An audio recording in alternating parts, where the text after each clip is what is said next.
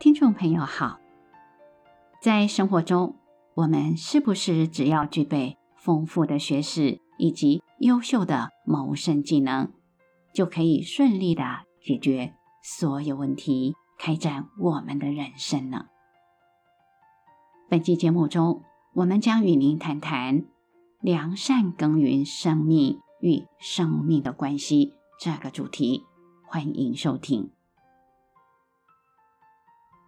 学因缘法的人，除了要学习如实观察与务实了解因缘的千差万别之外，还有一件必须谨记在心的事情，那就是在这个现实的世界里，任何的生命都与其他生命有着相互的关联。学习因缘法的人，因为了解自己的行为与其他生命的关系影响甚大，因此特别重视生命与生命之间的关系。学问、专业技术、技能之类的谋生技巧固然重要，但所有的谋生技巧都是在生命与生命之间操作。无论我们想做什么，想改变什么，基本上都必须务实地学习相关的知识与技术，培养处理相关事物的能力。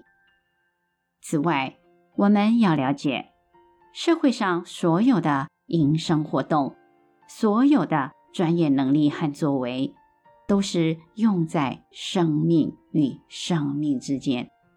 用在人与人之间，因此，除了培养自己的专业能力之外，另外有一个重中之重的因缘，我们务必要妥善耕耘，那便是生命与生命的关系。修习因缘法的人，若只着重在无关乎生命与生命之间关系的技能、知识、能力，并且误以为只凭借着优秀的技能、知识或是手段就可以，完全不顾生命与生命之间的关系，那么日后遭遇磨难是可想而知的。反过来说，倘若只是注重生命与生命之间良好的关系，对于知识、技能、能力的培养训练，不能认真努力的去充实，这样终究也是成不了事。我们想要开展人生，想要解决问题，就必须务实、实际、不间断的。充实专业知识与技能。除此之外，更要良好的经营生命与生命的关系。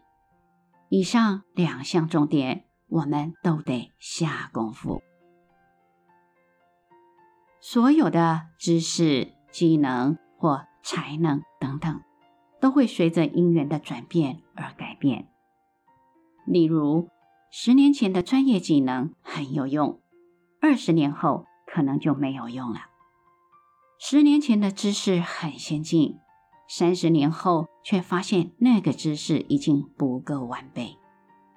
十年前的做法，三十年后可能不够用了。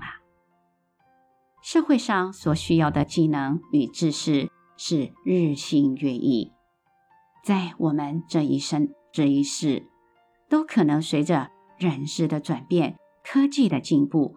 不断的推陈出新，但是生命与生命之间的关系则会穿透三世。生命与生命之间的关系是否妥善，会影响到来世或纠结很多事。但是技能知识很难能从这一生用到下一生。因此，学因缘法的人不能只顾着人与人之间的应酬，而忽略本身该在这一生这一世必须务实学习的各种知识和技能，以免无法完成职业。但是，相同的，也不能只着重于知识与技能，而忽视人与人的关系。社会上常有人认为自己怀才不遇，为什么会这样呢？或许是因为人际关系不良，与众生之间的缘分太过淡薄，造成虽然聪明却有志难伸的遗憾。